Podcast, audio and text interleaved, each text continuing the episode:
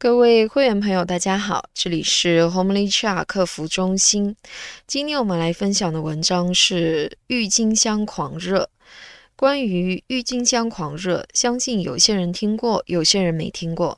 但是我希望，不管是听过还是没听过的，来听我啰嗦啰嗦，因为它可能会改变你对投资的看法。我认为它是透视金融本质与人性的一面镜子，它是你理解投资必上的一堂课。郁金香泡沫是有记载的最早的一次泡沫危机。从结果来看，它是一次泡沫破裂产生的危机；从过程来看，它是人性的极致演绎；从整个世界来看，它是一个直到今天甚至将来都会反复演绎的资本游戏。对于郁金香狂热事件的描述，网络上有很多版本，或多或少存在着一定的差异。为了相对贴合实际，我尽可能多的搜集相关信息，力争还原事实。但是最后发现，即使是有记载，这个记载也还是存在遗漏或不确定性。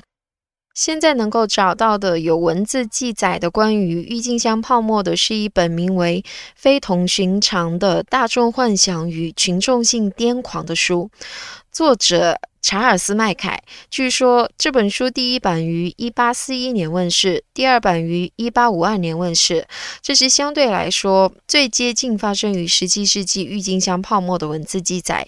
这本书虽然较早的记载了郁金香狂热，但是问题在于对整个事件的描述。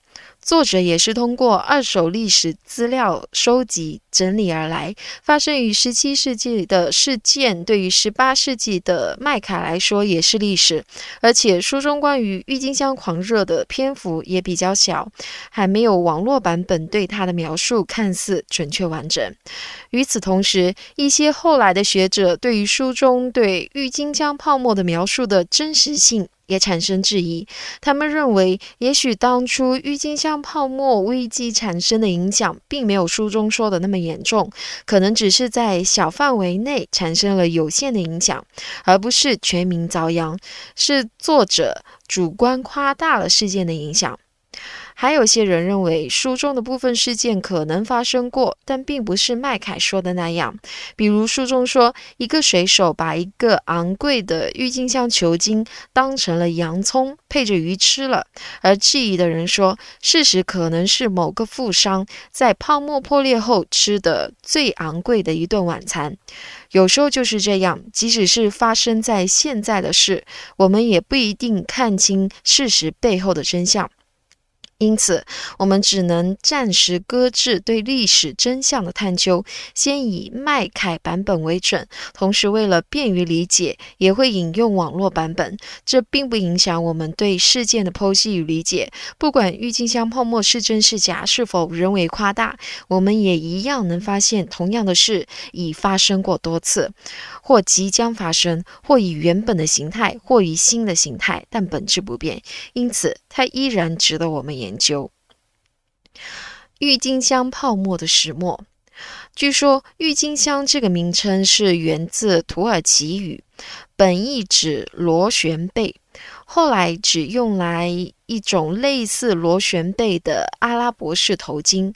郁金香可以通过种子培育，但时间较长，而通过小洋葱一样的球茎。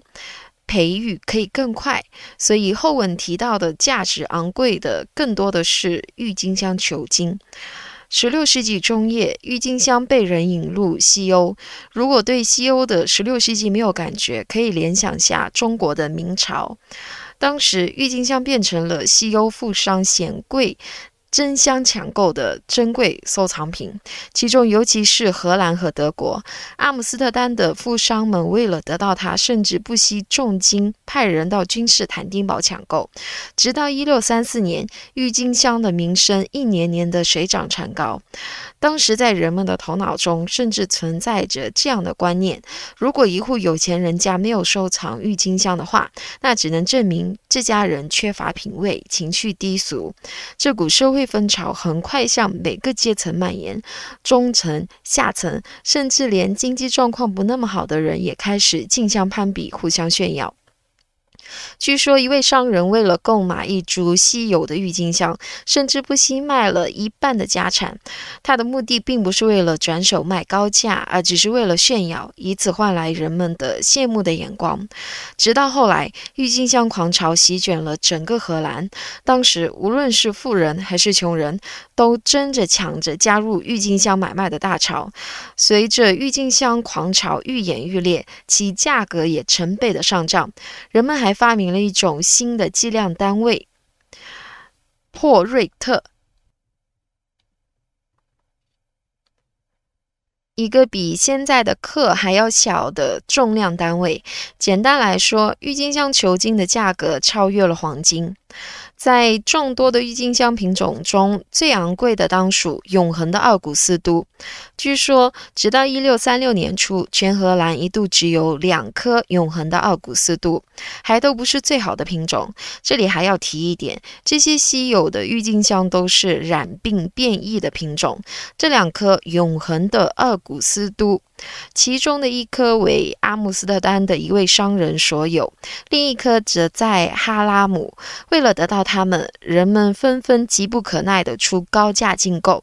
一个人情愿将自己名下的一块十二英亩的地产来换取哈拉姆的那颗永恒的二古斯都。一英亩等于四千零四十六点八五六四二二四平方米，十二英亩约等于四万八千平方米。阿姆斯特丹的那一颗被人以四千六百弗罗林买走。弗罗林是当时荷兰的货币，一枚弗罗林是三点五四克，九十八八仙含金量的金币。除了金钱以外，还附送有一辆新马车、两匹骏马和整套鞍具。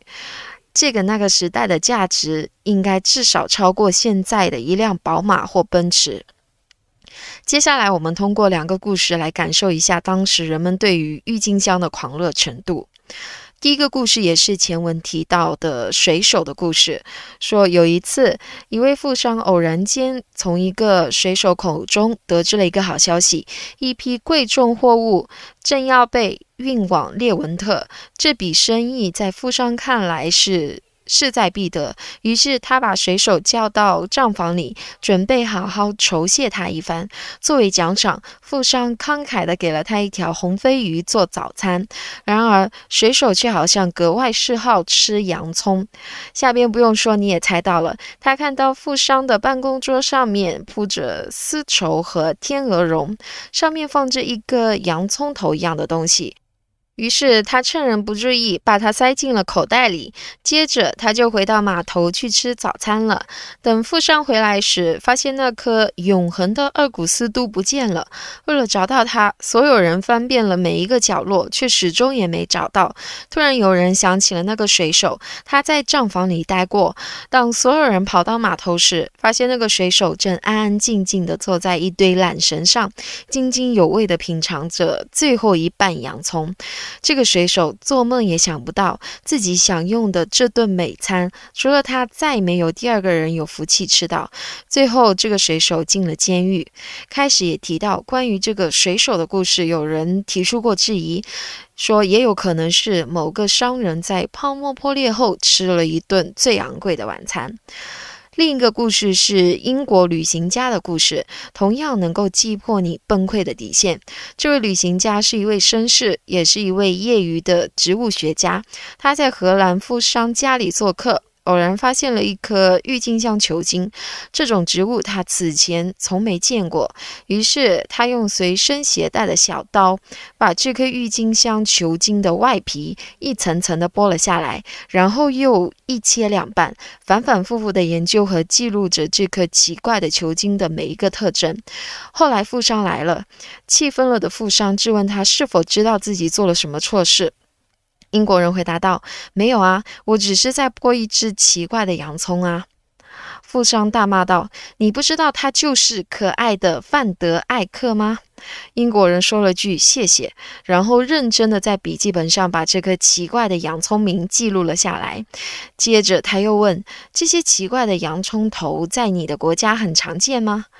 随后，英国人被带到市政官那里，这时候英国人才恍然大悟，那颗被他拿来做实验的郁金香球茎竟然价值四千弗罗林。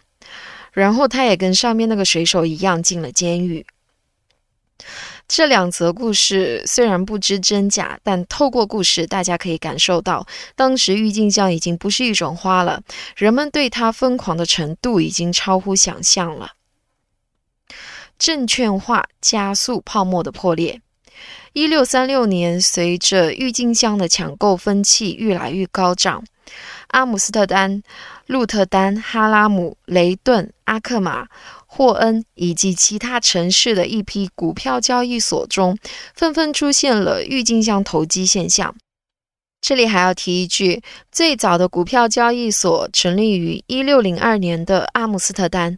股票经纪商们天生就对种种投机事件特别敏感，于是他们开始大规模的进行郁金香交易，利用他们在股票市场中磨练出来的各种手段，操纵着郁金香价格的涨跌。有市场的地方就会有操纵，这和现在没什么两样。这时，在交易所交易的郁金香开始从原本的实物球金，逐渐演变成类似于现在的期货合同，通过提前支付定金，锁定未来要购买的郁金香价格。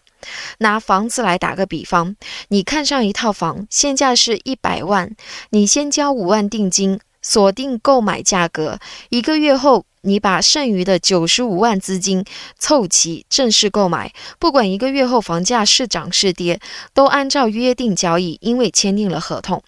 假设赶上楼市火爆，一个月后房价涨到了一百五十万，你依然只需要交九十五万。当你把房产过户之后，假设没有任何限制。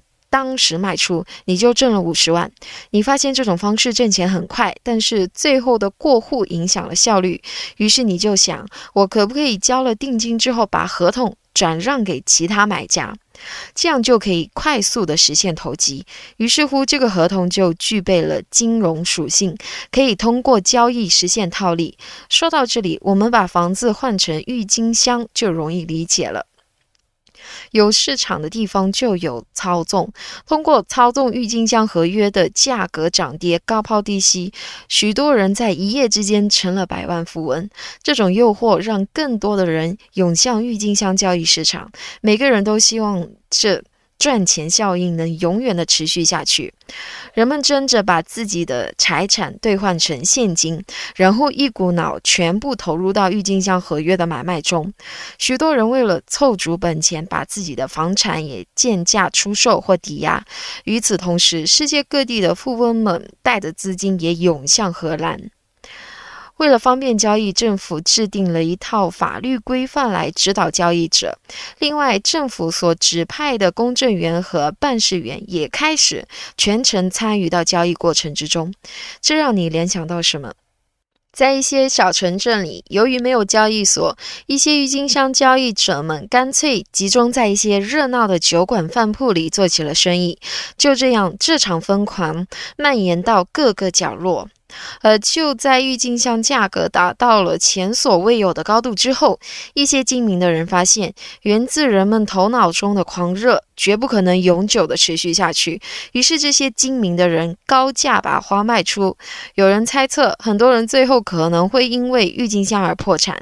这样的说法一夜之间传遍了荷兰，越来越多的人开始恐慌起来，纷纷抛售郁金香的价格迅速暴跌。即使有人把花价一降再降，也没有人敢接了。